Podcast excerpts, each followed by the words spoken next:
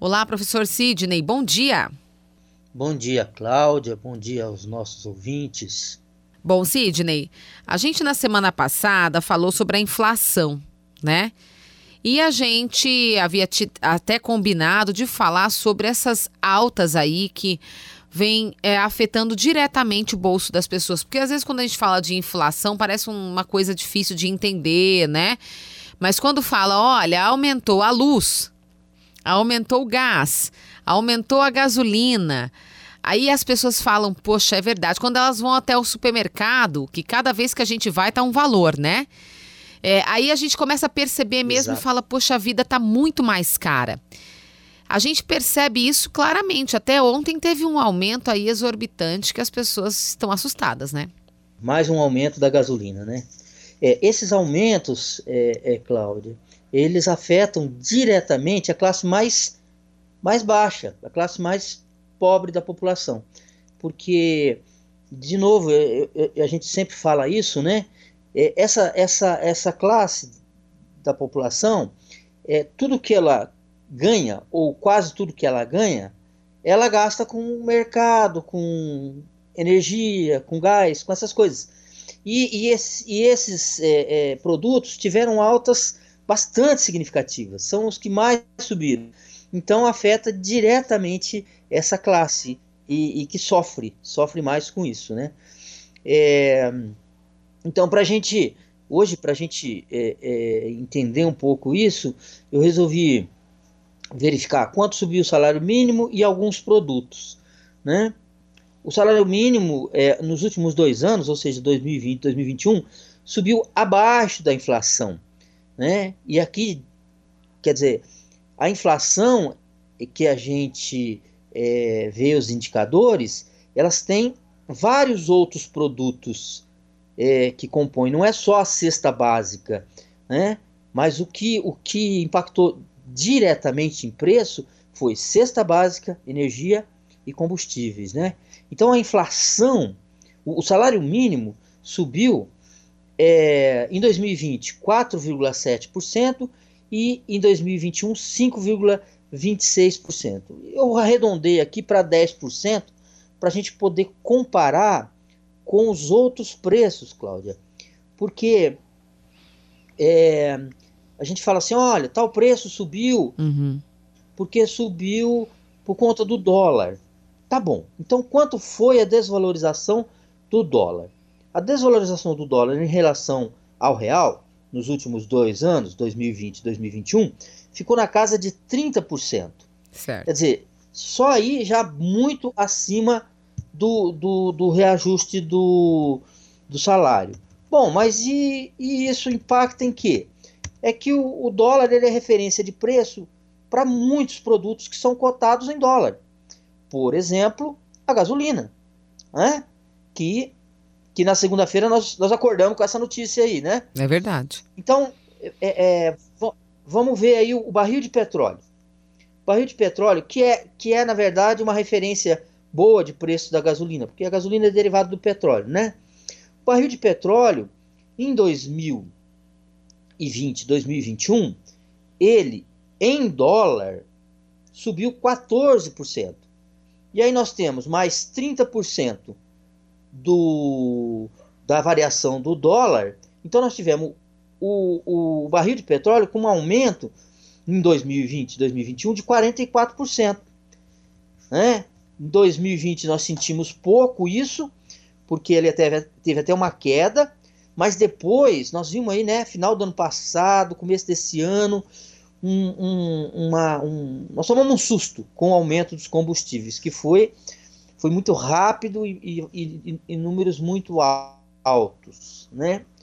Mas, olha, nós temos outros vilões aí que afetam o bolso do, do brasileiro. Temos uma né? lista, E aqui né? eu já vou mostrar, para ficar fácil, é, eu vou, eu vou mostrar aqui para ficar fácil a conta, já o valor da, do aumento em reais né? Para a gente não confundir dólar com real tal. Mas, ó, em reais, ele subiu quanto?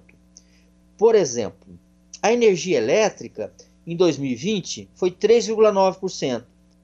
Para 2021 já vai para 14,5%. Somando os dois, já vai bater aí quase 18%, 19%. Então, muito acima dos 10% do salário. Quais foram os outros vilões aí?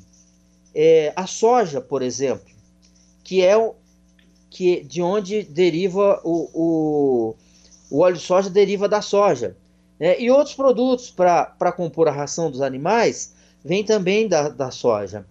Ela subiu 87% nos últimos dois anos, em reais.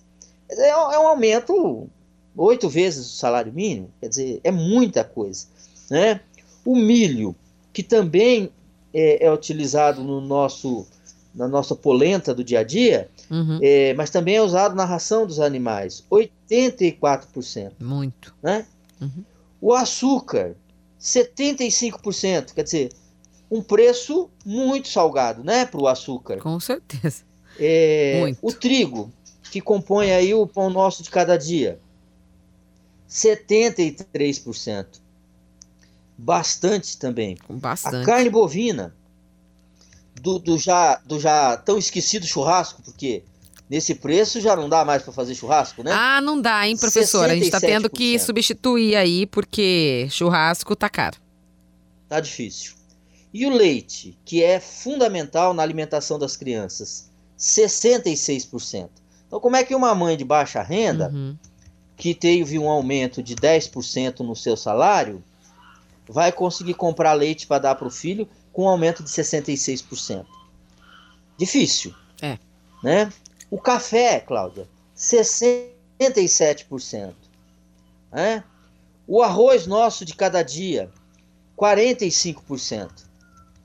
O frango, 40%.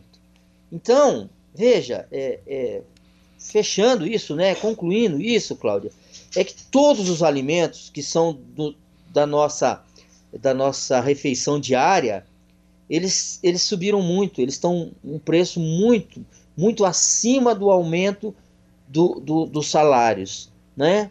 É, Para aqueles que tiveram aumento de salário, hein?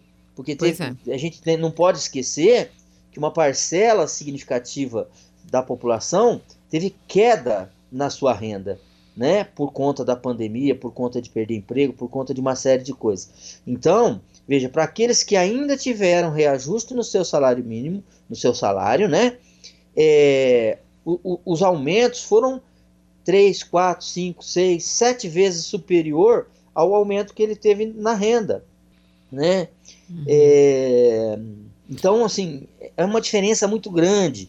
E de onde vem essa, essa diferença? Nós já falamos, né? Uma parte é do, do, do, do aumento do, do, dólar, né? Por conta da insegurança e tal é, do país, né?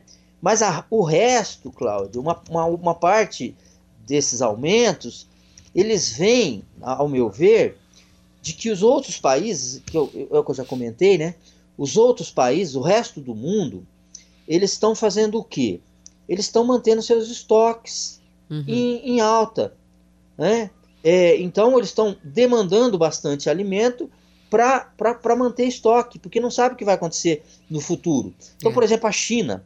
Eu já falei aqui em outras semanas que a China é o nosso grande é, é, comprador.